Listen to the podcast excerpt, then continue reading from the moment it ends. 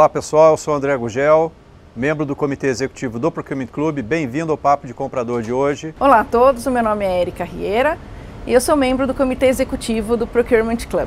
Um programa com conteúdo relevante, com pessoas interessantes e tudo isso no clima bastante descontraído para você. Hoje no Papo de Comprador vamos ter um papo muito inspirador. É sobre liderança feminina e vamos receber três executivas de compras maravilhosas que vão dividir com a gente as suas experiências, os seus insights, as suas dicas para vocês, profissionais de compras, as mulheres de compras, que possam se inspirar e se guiar nos seus conselhos. Tá bom? Fique com a gente. Papo de Comprador é um programa do Procurement Club, patrocinado pela Vipan, Viagens Corporativas e Eventos, da Level Group, serviços especializados em procurement e da R Online. A todos, bem-vindo ao Papo de Comprador. Hoje com um tema super interessante que é liderança feminina. E eu queria apresentar para vocês as nossas participantes de hoje. A Tatiana Bota, especialista em negociação. A Mariana Koyanagi, Head de Procurement para a América do Sul, para Cushman e Wakefield. E a Fernanda João, Strategic Sourcing e Procurement Site Lead Brasil para a BMS. Sejam todas bem-vindas ao Papo de Comprador. Muito obrigada. E eu já queria emendar a primeira pergunta e a gente queria saber um pouco mais de vocês. A gente queria saber que enquanto, enquanto executivas das áreas de compras e procurement, como que vocês chegaram a esse cargo? Qual foi, como foi o primeiro step para um cargo de gestão? Se, quais foram os desafios? E como é que foi depois disso? E eu vou começar com você, Tatiana. Muito obrigada. Me sinto desafiada para começar a responder uma pergunta tão incrível aí que eu sei que a Mariana e a Fernanda é, certamente têm aí é, trajetórias maravilhosas. Bom, para mim aconteceu, é, confesso que de forma mais natural, né?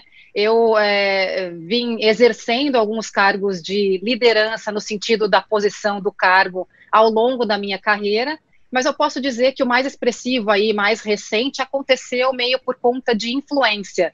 Né? Então, eu acho que a influência, para mim, em termos de liderança, veio antes do cargo. É, foi assim que eu me estabeleci como uma líder, me estabeleci num cargo de gestão, mas antes co construindo essa confiança, né? essa influência antes disso. Bacana. E você, Mariana?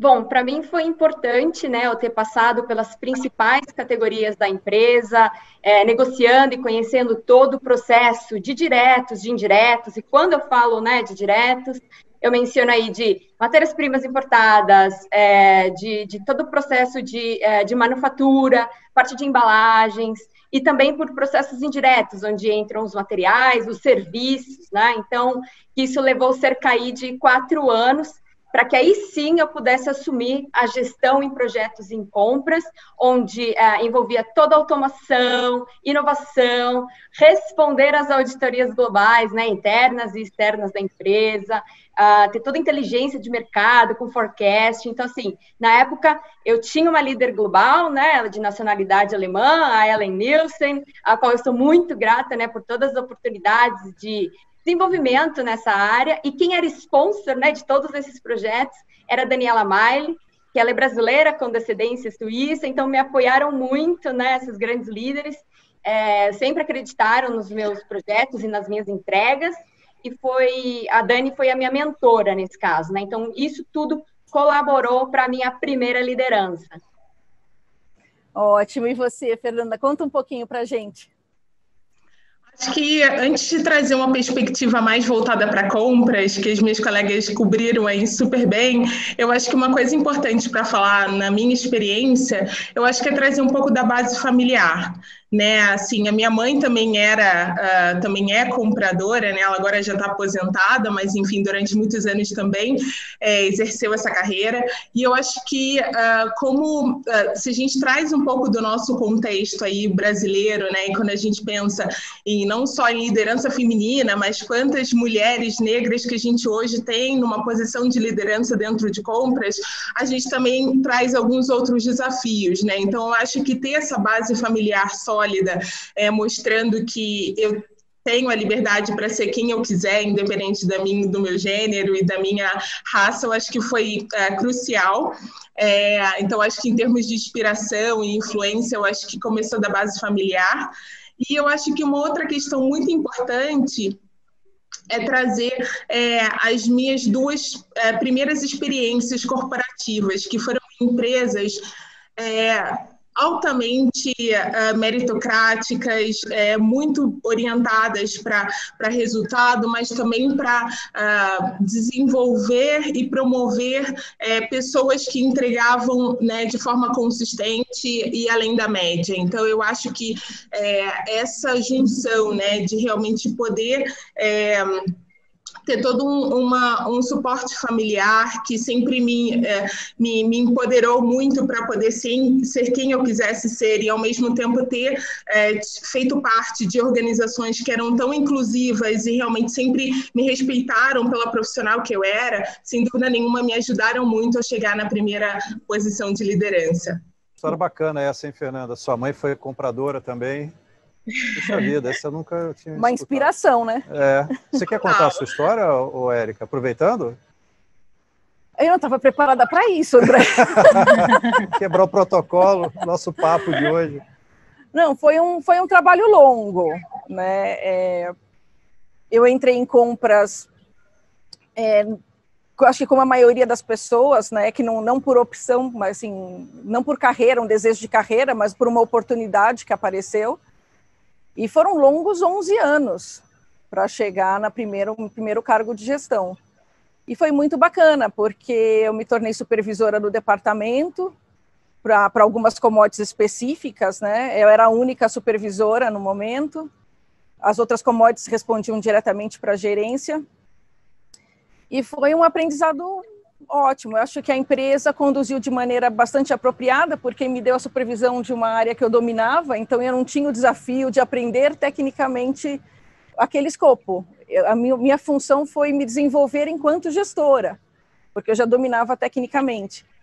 Então, foi um caminho longo, mas eu entendo também que foi por meritocracia, porque eu os resultados apresentados nos últimos anos antes dessa promoção eram bastante consistentes, premiados e etc. Então, foi longo, mas chegou. Com persistência chegou. E eu acho que é isso que é importante, né? A gente persistir. Né? Bom, de, deixa eu endereçar a próxima pergunta. Quatro mulheres super talentosas aqui do meu lado hoje. Não, a pergunta que eu queria fazer para vocês é o seguinte: é, existe uma percepção que as áreas de compras é, hoje já têm um, um, público feminino bastante grande, mas em posições de liderança ainda não é uma realidade. Não necessariamente um fato, mas uma percepção. Eu queria é, saber de vocês se vocês compartilham dessa percepção e, caso sim, qual o caminho que vocês indicariam para uma mulher que está começando, trilhar o caminho que vocês trilharam e chegar a um cargo de liderança? Eu vou começar com você, Fernanda. Bacana, obrigada. É, eu acho que, acima de tudo, a questão de você poder. Um, não ver barreiras em relação àquilo que você quer, qual o caminho que você quer trilhar e quem você quer ser, né? Então, eu acho que, é, como eu comentei, eu acho que tem uma, um papel muito importante na base familiar e eu acho que depois que a gente também constrói a nossa família, é, a gente também entende qual é a, a, a, importância desse nosso parceiro de vida também, de ser alguém que realmente é um, uh, alguém que suporta os nossos, uh, os nossos objetivos profissionais realmente pode, em alguns momentos, até assumir uma posição é, de maior uh, participação em casa com as crianças e tudo, para que a gente realmente possa, muitas vezes, aproveitar de uma oportunidade. Então, eu acho que, é, para quem está começando, eu acho que é super importante ter claro isso. Aonde você quer chegar, né, sabendo que você não tem, é, ninguém é, deve estabelecer um limite de da onde que a sua carreira, até onde a sua carreira tem que ir, e realmente conseguir construir construir essa rede de apoio. E eu acho que, falando um pouco na perspectiva de como que as organizações hoje, é, quando a gente pensa na área de compras, né, até que ponto a gente tem muitas participação ou não feminina dentro da liderança, eu acho que é algo que eu tenho visto de forma bastante positiva o movimento que a gente uh, vem acompanhando, que não é tão recente, né? Eu acho que desde aí do do início da década, uh, do início da década passada, a gente começou a ver uma discussão bastante forte na área de diversidade de gênero nas organizações e o quanto que isso traz é, de vantagem uh, competitiva para as empresas. Então, acho que Compras também está caminhando nessa, nessa linha. Eu acho até que extrapolando um pouco mais, a gente também tem um papel muito importante dentro da cadeia de valor, né, de não só pensar na diversidade é, quando a gente fala na questão do, dos funcionários da empresa, mas também quando a gente pensa nos nossos fornecedores, né? Então, a gente também buscar ter uma cadeia de, de fornecedores que seja mais diversa. Então, acho que compras tem um papel, sem dúvida nenhuma, muito importante dentro das organizações para isso. E eu acho que não é uma corrida de 100 metros, né? De fato, é uma maratona, é uma jornada, e eu acho que a gente vem é, realmente começando essas discussões e começando a ver uh, movimentos nesse sentido nas nas empresas. E você, Mário, o que, que você acha? Bom, ao meu redor, eu diria que temos um grande número né, de, de presença né, feminina na liderança de compras. É, bom, eu sou professora e eu tenho alunas que são executivas em grandes corporações. Talvez ainda seja uma visão míope, é, todavia eu entendo uh, que nos dias atuais esse percentual, por sorte ou por é, felicidade nossa, tem crescido é, e por competência, obviamente, tem crescido cada vez mais. Um, com relação ao que falta, né, para que as empresas estimulem maior participação das mulheres é, em cargos de chefia, é, seria a criação, então, de uma cultura através do suporte dos recursos humanos, é, para que estabeleça aí programas de incentivo, é, que apresentem cases né, de sucesso, para que outras mulheres possam se inspirar, um, que o suporte de mentoria de carreira, acho bastante importante também essa parte. E eu entendo uh, que essa é a busca, né, para igualdade, né, porque penso assim, se houver muitos programas também, né, específicos, é, somente para as mulheres, a gente acaba excluindo, né, os homens. Então entendo que aí a gente começa a deixar de ter a igualdade e deixaremos de olhar também para ambos talentos, né? Então esse é um tema delicado e que precisa ser ah, claro, bem executado e bem ponderado. Vou passar agora a pergunta para a Tatiana. Tatiana, por favor. Olha, eu estava aqui, é, enquanto elas estavam falando, maquinando a minha resposta, mas conforme Mariana e Fernanda foram falando, mil coisas vieram na minha cabeça, né? Eu, eu trabalho aqui nos Estados Unidos e eu tenho, eu trabalho para uma grande, para uma, uma das gigantes aí do globo na indústria automotiva, e nós somos comandados por uma mulher, e eu vejo aqui, é, dentro da minha experiência, muitas mulheres em compras, em cargos de liderança, como diretoras, como gerentes. Então, eu sinto que, primeiro, da visão da empresa que eu trabalho, é, a gente tem seguido muito na questão da inclusão e também, como a Fernanda tinha mencionado no início, vocês mencionaram a questão da meritocracia. Então, indo ao encontro do que a Mari acabou de comentar, eu acredito muito mais em seguir a meritocracia para ter um ambiente inclusivo, e eu vivo isso na empresa que eu trabalho, do que esperar esse paternalismo de criar programas para mulheres, e aí vou dizer mulheres, porque a gente está falando de liderança feminina aqui, mas vale para milhões de outras coisas, né? Que é, a gente fica esperando que, olha, é, queremos você aqui. Então, a, na minha percepção, o que eu vejo aqui, e não somente nessa empresa, mas da, da, da, minha carreira, é que a gente precisa tomar o protagonismo e dizer assim, poxa, então se na minha área, né, aqui falando de compras ou em, em, numa área que eu, que eu vivi muitos anos na minha carreira também em vendas, não estão dando oportunidades para mulheres, então o que, que eu posso fazer para conseguir essa oportunidade? Não somente ficar esperando que a gente crie é, pequenos silos para fazer com que a mulher assuma a liderança. Eu acho que se a gente, se a gente sente que pode, se a gente sente que tem mérito, tem competência para isso, então a gente tem que se atirar primeiro. E se a empresa não tiver essa oportunidade, não for diversa e inclusiva, então cabe a nós tomar as rédeas e partir para um uma outra oportunidade, né? E, e, só concluindo, eu vejo assim, hoje a gente está falando muito, e até aqui nos Estados Unidos é muito mais comum, mas no Brasil eu vejo, por, por experiência de colegas, que a gente está falando muito sobre diversidade agora, meio que para forçar com que as empresas tenham a diversidade. Então, assim, uma salada com todos os legumes. Logo mais, eu entendo que a gente tem que partir para a parte de inclusão que não é um sinônimo de diversidade, né? Ter uma empresa diversa, com muitas mulheres, por exemplo, não significa que essa empresa está dando a oportunidade para que essas mulheres tomem parte e sejam incluídas, né? Que as suas ideias sejam ouvidas. Então, muito bonito agora a gente falar sobre diversidade. Acho que é necessário a gente dar uma forçadinha na barra, mas logo mais eu tenho fé de que a gente vai realmente incluir, e aí esse papo de diversidade não vai ser nem mais necessário, porque passou a ser é, comum pegando o gancho né, dessa questão de inclusão, que Tatiana, que você mencionou, vocês, em algum momento da carreira de vocês, é, sentiram que, a for por ser mulher, vocês já foram atrapalhadas no desenvolvimento de vocês de alguma forma, é, direto ou indiretamente, às vezes não por uma questão só de promoção, mas uma questão de ter suas ideias ouvidas e, e, e assim por diante? Se sim, como vocês superaram isso? E se não tiveram, não vivenciaram essa situação, o que, que vocês pensam a respeito? Qual seria a, a opinião de vocês sobre essa situação? E eu vou começar então agora com a Mari. Bom, felizmente eu nunca presenciei essa diversidade, mas tá aí alguns motivos que podem né, ter levado a isso, e é inerente a mim um, ver ou estar em uma situação conflituosa ou diante de um desafio, né, que eu já inicio as estratégias, eu já traço os planos a serem tomados e eu os executo.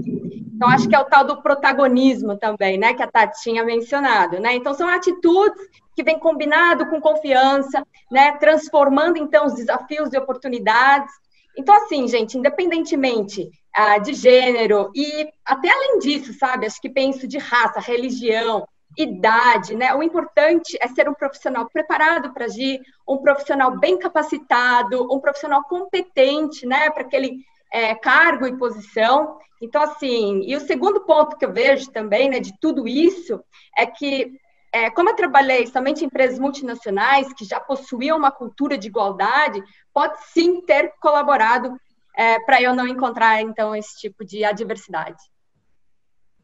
Legal. E você, Fernanda? Não, acho que, ah, ah, assim, concordo bastante com o que a Mari colocou. Eu acho que quando a gente se coloca como profissional, né, e de uma certa forma ah, a gente tem muita convicção de qual é o nosso papel, e eu acho que fica muito mais fácil vencer essas barreiras. Mas, de fato, sim, eu já vivenciei. Eu acho que eu posso trazer duas situações aqui. Acho que uma, realmente fazendo negociações com alguns fornecedores, mas no sul do país, é, foi bem no iníciozinho da minha carreira, então é, eu senti que, né, até porque eu fazia, enfim, era um, um, uma negociação que a gente uh, ia a loco pra, até para conhecer muito da operação logística e tudo mais, então tinha essa interação maior, então eu percebi um certo desconforto e eu acho que é, a outra situação, que eu acho que foi uma situação um pouco mais complicada, é, foi, né, na verdade, de trabalhar numa empresa multinacional, né? Também só trabalhei em empresas multinacionais, mas é, de sentir que a empresa realmente, como não tinha ainda tão enraizado a questão de diversidade e principalmente inclusão, então o que muitas vezes acontece é que existe um estereótipo, né, de profissional ali, de pessoa que acaba que são se essas pessoas é são as pessoas que acabam crescendo na organização e recebendo oportunidades e é, de alguma forma as outras pessoas que não se encaixam dentro daquele mesmo modelo e aí eu acho que a gente pode extrapolar tanto para a questão de gênero, mas é, teria ou todas as outras nuances de diversidade. Então, todo mundo que foge daquele modelo, de uma certa forma, acaba tendo uma dificuldade maior em, enfim, em crescer, em, em, evoluir, né, em termos de carreira na organização. E eu acho que o que eu fiz para de uma certa forma, conseguir driblar esse processo, eu acho que a gente sempre consegue tirar, uh, a gente tem um papel muito forte de conseguir. É, vencer e, e, e, decidir. Bom, se tem algumas coisas que eu não controlo, e o preconceito eu acredito que seja uma delas, né? São vieses inconscientes, muitas vezes até mesmo a pessoa não sabe que ela está conscientemente, né, tendo preconceito em relação a alguém. Então, eu acho que a gente que uh, muitas vezes sofre esse preconceito, a gente tem a, a, a seguinte opção: a gente pode, uh, de uma certa forma, falar, bom, eu vou ser vítima dessa situação, ou não, eu vou realmente pegar essa oportunidade ver como que eu consigo uh, construir e me fortalecer e me desenvolver para que eu realmente saia mais forte desse processo. E, e assim, foram longos anos que eu fiquei na organização, porque eu é, realmente acho que tinha essa parte, mas tinha outras, uh, outros pontos em que a empresa, de fato, era muito... Um, Uh, que trazia realmente um benefício para minha carreira. Eu acho que eu consegui me desenvolver em, em, em uh, algumas movimentações laterais que foram muito benéficas para o meu desenvolvimento. Então, eu, eu, procurei tirar o melhor daquela oportunidade, ver qual era a parte ali que uh, realmente iria fazer com que a Fernanda e também a profissional de compras pudesse sair melhor daquela situação. Ótimo, muito bom. E você, Tatiana, já enfrentou essas situações? Eu já enfrentei essas situações aqui, tenho, tenho algumas para falar, e é, desde de que vão desde assédio, né, é, por a gente ter que negociar muitas vezes com homens e, e pessoas que lá atrás não tinham essa visão aí de igualdade, e uh, um caso que eu posso contar, não, não de assédio, é o, o, fato de eu ter tido meu filho e me divorciado no meu primeiro casamento, quando ele ainda era um bebê, literalmente, me fez é, muitas vezes perder as grandes contas, né, os grandes, as grandes negociações. E, e, o que eu fiz, porque na verdade eu não podia ficar longas horas, na época eu trabalhava no Brasil, em São Paulo, eu não podia ficar longas horas no trabalho como os demais, e nós não tínhamos ainda essa coisa de, sei lá, 20 anos atrás, nós não tínhamos ainda esse respeito da, da vida pessoal e da vida profissional, que me sinto grata de saber que tudo isso evoluiu também aí no Brasil. Então eu tinha que ir para casa, né, para pegar o meu filho na época da perua vindo da escola, então é, eu não, não recebia as grandes contas para negociar, as grandes negociações não ficavam comigo. O que eu fiz para superar foi me desdobrar, né? Eu, eu não me senti vítima, né? Isso era uma circunstância. Uh, eu não sei se por acaso se eu fosse casada seria diferente ou não. Então eu não tinha como ter comparação e dizer, ó oh, meu Deus, coitada de mim, vou ter que me desdobrar. Então, eu me desdobrava e, e assim consegui ser reconhecida e, e, receber pelo mérito, vencendo esse viés inconsciente aí que a Fernanda estava mencionando. E um outro caso, bem rapidamente, que eu vou contar, isso daí é, pode ter sido viés, inclusive meu, né? Porque eu nunca tive prova se isso foi verdade. Eu trabalhei para uma grande companhia no Brasil e é, nós mudamos de escritório. Quando esse escritório novo foi reformado, todos os demais gerentes que eram homens, eu era a única mulher, receberam salas fechadas, né? Aquela toda coisa do status e tudo mais. E eu fui a única que não tive uma sala, eu fiquei de fora, né? E eu nunca confrontei ninguém é, para saber se era o fato de eu ser mulher e talvez é, eles achassem que eu não tinha necessidade de ter uma sala. Ao contrário, o que eu fiz foi é, tirar vantagem disso, porque no fim eu acabei sendo a que mais tinha proximidade com os 10, 12 pessoas que eu gerenciava, porque eu estava próxima deles.